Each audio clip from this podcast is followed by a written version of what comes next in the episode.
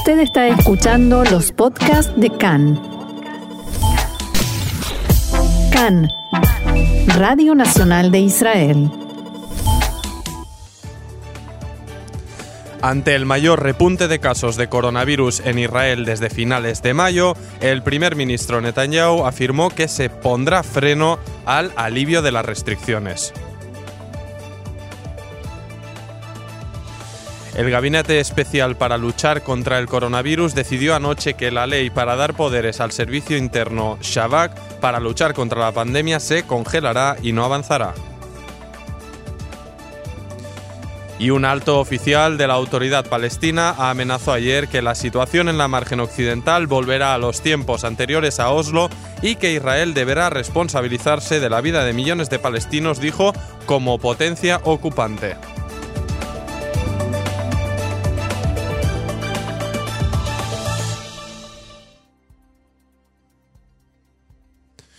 Bien, arrancamos nuestro informativo con este repunte de coronavirus en Israel, este preocupante repunte y las palabras de ministros y del propio primer ministro Netanyahu alertando que podrían frenarse estos alivios de las restricciones que vivimos en las últimas semanas. Y es que ante el incremento de casos más significativos de coronavirus desde el mes, desde finales de mayo, 176 en tan solo 24 horas, varios ministros exigieron ayer apretar el freno de emergencia en la reapertura del país por las consecuencias sanitarias que esto podría suponer. Vamos a repasar los datos facilitados por el Ministerio de Sanidad, que apuntan también un aumento en el porcentaje de positivos en las pruebas realizadas. En total, un 1,3% dio positivo por COVID-19. Ayer se realizaron ya un total de 13.523 pruebas. A pesar del significativo aumento en los contagios, por ahora el número de enfermos críticos y fallecidos sigue relativamente estable, aunque hay que lamentar que se sumó ayer una nueva víctima, por lo que la cifra total asciende ya a 299 desde la entrada del virus a Israel. De los 2.607 enfermos activos que se cuentan a día de hoy, recordamos que a final de mayo había menos de 2.000, 29 están en estado grave y 23 están conectados a respiradores. 44 están en estado moderado. Y ante estas circunstancias, el primer ministro Benjamin Netanyahu anunció ayer que por ahora separará la relajación de las restricciones que se ha ido produciendo con una práctica vuelta a la normalidad en el sistema productivo y educativo. Vamos a escuchar las palabras del primer ministro.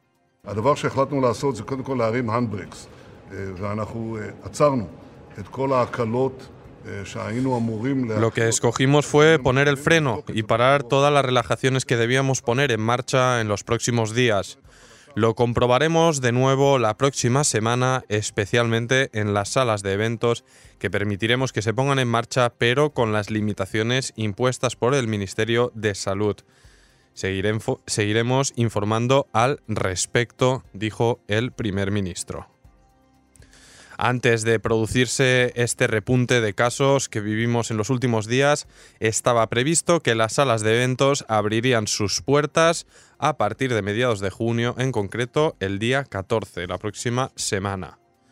Desde el Ministerio de Sanidad achacan el ascenso de contagios a la vuelta a la rutina en las escuelas.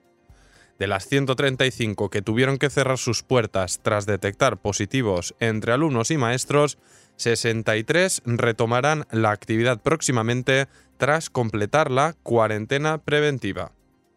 Mientras desde la Organización de Maestros de Israel, su director Ran Eraz acusó al Ministerio de Sanidad de haber perdido el control sobre el terreno. Ayer se conoció que el año de estudios finalizará el próximo 20 de junio. Y también desde los hospitales se dirigieron al director del, Ministerio de Sanidad, el profesor Hazi Levi, Levi, exigiendo refuerzos para las unidades de cuidados intensivos. En la carta, Ocho doctores de peso indicaron que hay falta de fuerza de trabajo en dichas unidades y reclaman abrir 450 nuevas plazas para cubrir esta carencia. Dijeron, el sistema de salud debe renovarse desde la base. La pandemia del corona es una buena oportunidad para ello. Y otra de la información de los titulares, el Gabinete Especial para la lucha contra el coronavirus decidió anoche, y en contra de la opinión del primer ministro Benjamin Netanyahu, que la ley para dar poderes al servicio interno Shabak para luchar contra la pandemia se congelará y no avanzará. Al respecto, el asesor letrado del gobierno, Abihai Mandelblit, comentó que no es posible utilizar los servicios del Shabak para hacer frente a la pandemia sin previa legislación aprobada en la Knesset.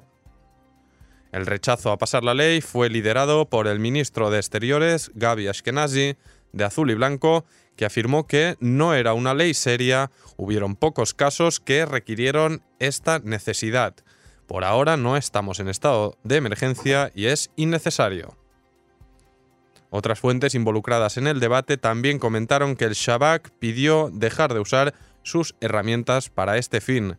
Su director, Nadar Erkman, le dijo a los ministros del gabinete de Corona que con el punto actual de contagios no es preciso involucrar los servicios de su agencia. Y el oficial de la autoridad palestina, Hussein al-Sheikh, ofreció ayer una entrevista al diario New York Times ante la inminente llegada de la fecha prevista por el gobierno israelí para la anexión de colonias y territorios de la margen occidental y dijo que la autoridad palestina pretende llevarlo a una situación de no retorno. Según el responsable de las relaciones entre Ramallah e Israel, la anexión supondrá un punto de inflexión entre las partes. Dijo, o que se retiren de la intención de la anexión o que asuman que serán la fuerza ocupante en toda la margen occidental dijo y concretó que si el plan se culmina, Israel deberá responsabilizarse al 100% de la vida de los millones de palestinos residentes en los, territorios. Abro comillas, volverá a ser como antes de Oslo, dijo, insinuando que se podría disolver completamente la autoridad palestina. Además, al-Sheikh dijo que seguirán operando para intentar evitar atentados terroristas, pero aclaró que si le llegan informaciones sobre un posible atentado dentro de las fronteras de Israel, ahora deberá transmitirse a partir de una tercera parte, dado que las relaciones de seguridad están cortadas. Esto podría suponer confusiones y retardos con fatales consecuencias. Además, al-Sheikh confirmó que la autoridad palestina hará recortes en los 105 millones de dólares mensuales que envía a Gaza para pagar sueldos de funcionarios, tras anunciar que rechaza recibir las tasas recaudadas por Israel tras la ruptura de relaciones anunciada por Abbas semanas atrás.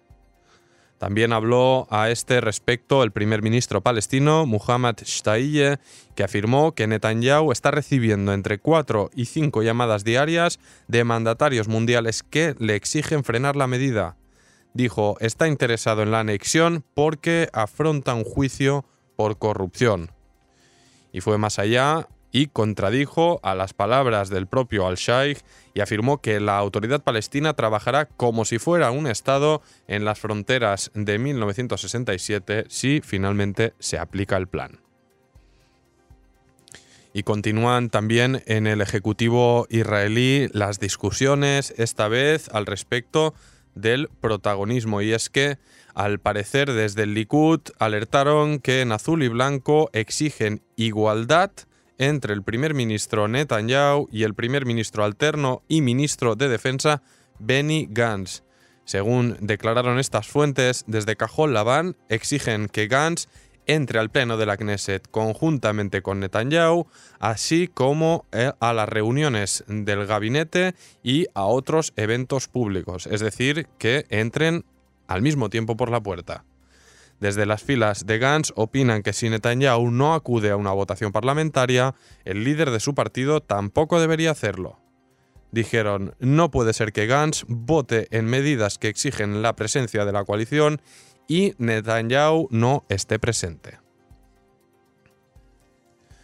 Y otra información, está previsto que hoy por la tarde aterrice en Israel un nuevo avión con ayuda médica enviada por los Emiratos Árabes Unidos destinado a la autoridad palestina y a la franja de Gaza para afrontar la pandemia del coronavirus.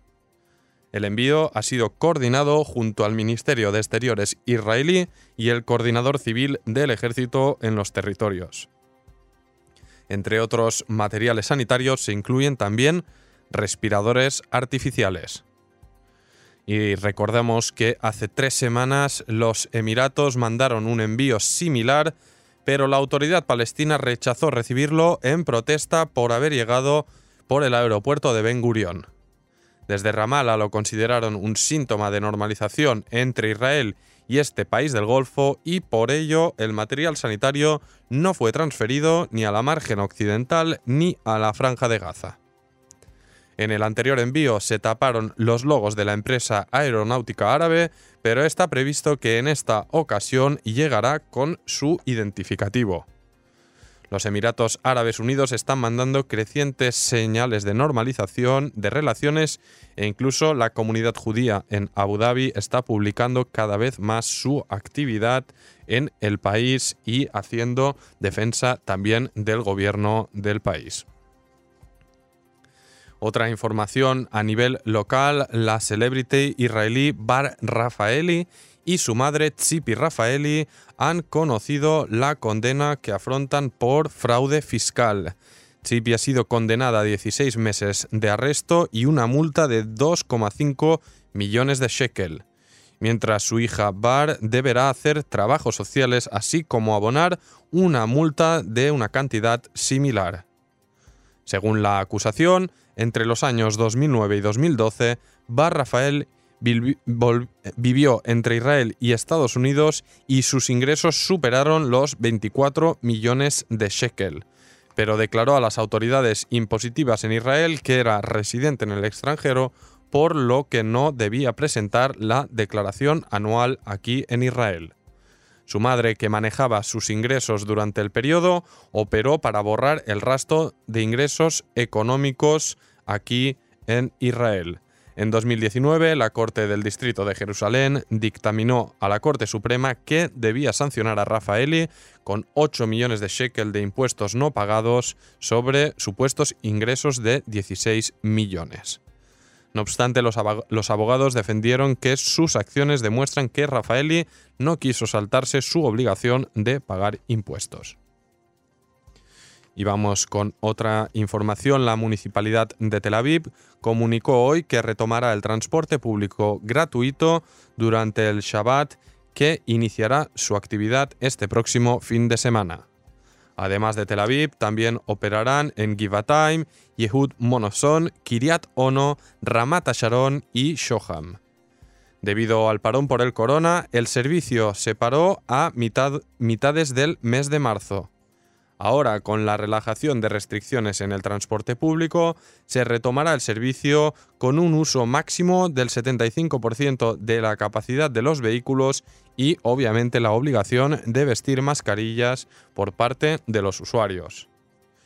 Mientras ayer la ministra de Transporte Miri Regev alzó la voz ante los retrasos constantes en la fecha fijada para la apertura de los trenes, alegando que así solo quien dispone de vehículo privado puede regresar al trabajo. Dijo, hay que abrir los trenes porque esto permitirá a muchos ganarse el sustento. Según Regev, los residentes de la periferia deben poder llegar al centro del país aunque no dispongan de un vehículo privado. Irán anunció este martes que ejecutará a un hombre acusado de espiar para Estados Unidos e Israel mandando información sobre el ex general de la Guardia Revolucionaria Qasem Soleimani, recordamos, muerto tras un ataque aéreo con drones estadounidenses en Bagdad el pasado mes de enero. El condenado Mahmoud Musavi Majed fue acusado de pasar información sobre Soleimani y las fuerzas Quds, la Brigada Especial de la Unidad. No obstante, a pesar de anunciar que estaba vinculado a la CIA o el Mossad, la justicia iraní no facilitó evidencias al respecto ni hicieron comentarios a las agencias de prensa extranjeras en Teherán.